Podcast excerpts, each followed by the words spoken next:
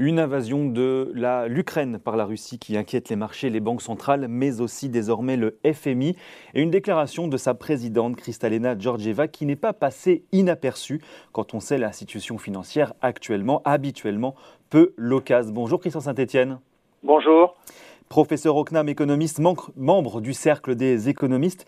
Je cite euh, la présidente euh, du FMI, l'invasion de l'Ukraine par la Russie ajoute un important risque économique pour la région et pour le monde. Euh, c'est ce qu'elle disait par, par voie de presse. Elle craint une on va dire, une menace pour la croissance mondiale. Est-ce que ces craintes à la présidente du FMI sont fondées selon vous? Oui, elles sont fondées. Maintenant, il faut rester lucide et surtout anticiper euh, l'évolution de la situation en Ukraine.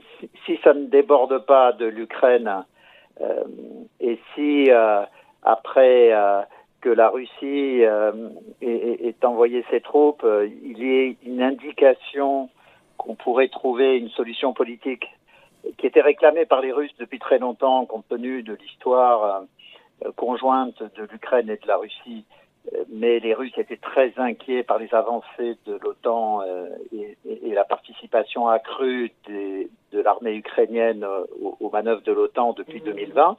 Donc, euh, on est dans un dossier qui, s'il reste limité à l'Ukraine, pourrait avoir un impact via les prix sur l'énergie d'une part, la possibilité de l'Europe de continuer à acheter du gaz euh, russe ou non, et puis surtout les conséquences des sanctions qui pourraient être prises sur la Russie. Euh, il a raison, Bruno Le Maire, quand il, euh, quand il nous dit que finalement en France, l'impact sur l'économie française sera assez limité? L'impact direct sera assez limité puisque nous recevons 20% de nos importations de gaz de la Russie contre, euh, par exemple, euh, les deux tiers en Allemagne. Hein. On dit toujours que la Russie fournit 40% du gaz de l'Union européenne, hmm. mais c'est pas du tout la, les mêmes proportions selon les pays. Des pays. Donc c'est deux tiers pour l'Allemagne et 20% pour nous, sachant hmm. que le, le, le, pays qui nous fournit le plus de gaz, c'est la Norvège, et puis après la Russie, ce sont les Pays-Bas, et on peut on peut compenser euh, en augmentant les importations de gaz de schiste venant de, des États-Unis. Donc il y a un premier impact euh, négatif euh, sur les importations d'énergie pour l'Europe. Il y a un deuxième impact si on regarde la France et en fonction des sanctions qui seront prises sur les exportations de blé venant de Russie et d'Ukraine, qui sont très importantes au plan mondial parce que si euh, la production de l'Ukraine euh, n'est que de 4% de la production mondiale de blé, c'est 12% des exportations. La Russie, c'est 20% des exportations mondiales. Donc, à eux deux, Ukraine, Russie, c'est 30% des exportations mondiales de blé. Donc, s'il y avait un, un, embargo ou en tout cas des, des euh, limitations aux exportations de blé de l'Ukraine et de la Russie, euh, ça favoriserait euh, en revanche les exportateurs français de blé. Donc ça aurait un, petit effet positif compenserait en partie l'effet négatif sur, euh, sur le gaz. Alors ceci étant, ça ce sont les effets directs. Oui. Maintenant, il y a des, effets indirects. Il y a un ralentissement de la croissance européenne puisque le, mmh.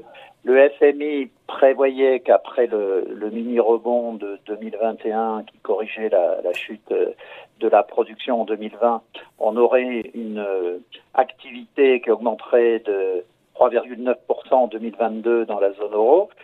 Là, ces événements pourraient euh, effacer euh, un demi-point, voire presque un point, ce qui fait qu'au lieu de 3,9 de croissance en 2022 pour la zone euro, on pourrait tomber à 3 ça ferait pas la fin du monde. Ça voudrait simplement dire qu'il y aurait un, un, un, rebond qui serait moindre avec des conséquences à attendre sur les finances publiques et l'emploi.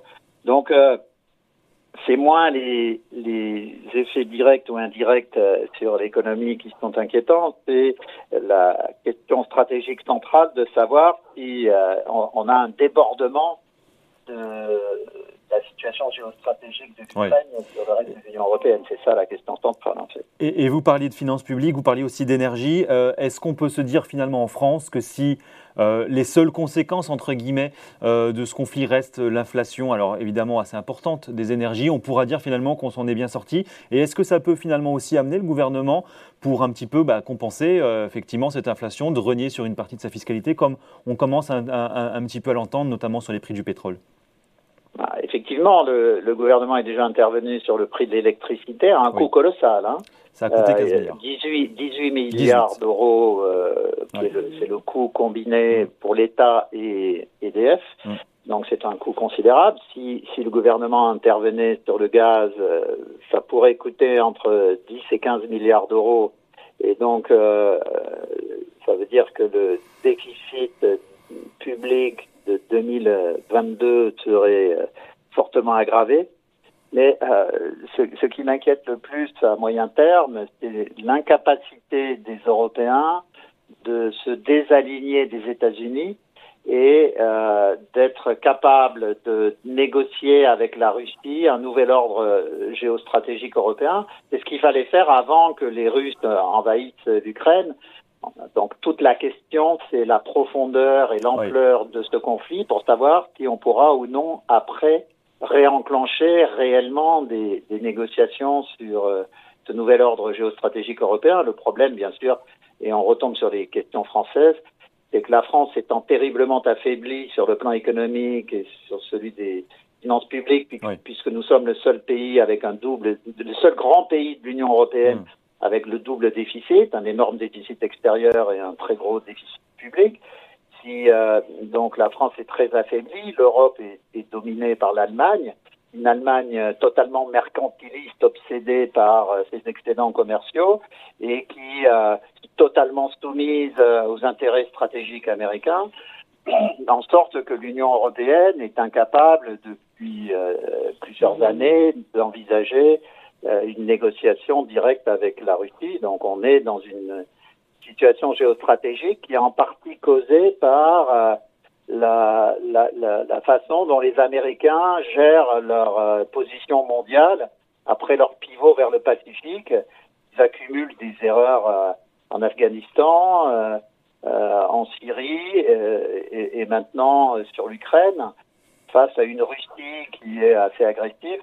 Hmm. Donc, euh, s'il n'y a pas euh, des éléments d'Europe puissance qui se mettent en place assez rapidement et une Allemagne qui trouve un accord avec la France pour euh, relever un peu la tête face aux États-Unis afin de créer cet ordre européen, on va vers des difficultés qui, cette fois, pourraient avoir des effets structurels sur la croissance. Et ça promet bien sûr de nombreux débats après ce conflit à Bruxelles. Merci Christian Saint-Etienne d'être venu aujourd'hui en direct sur Boursorama. Merci à vous.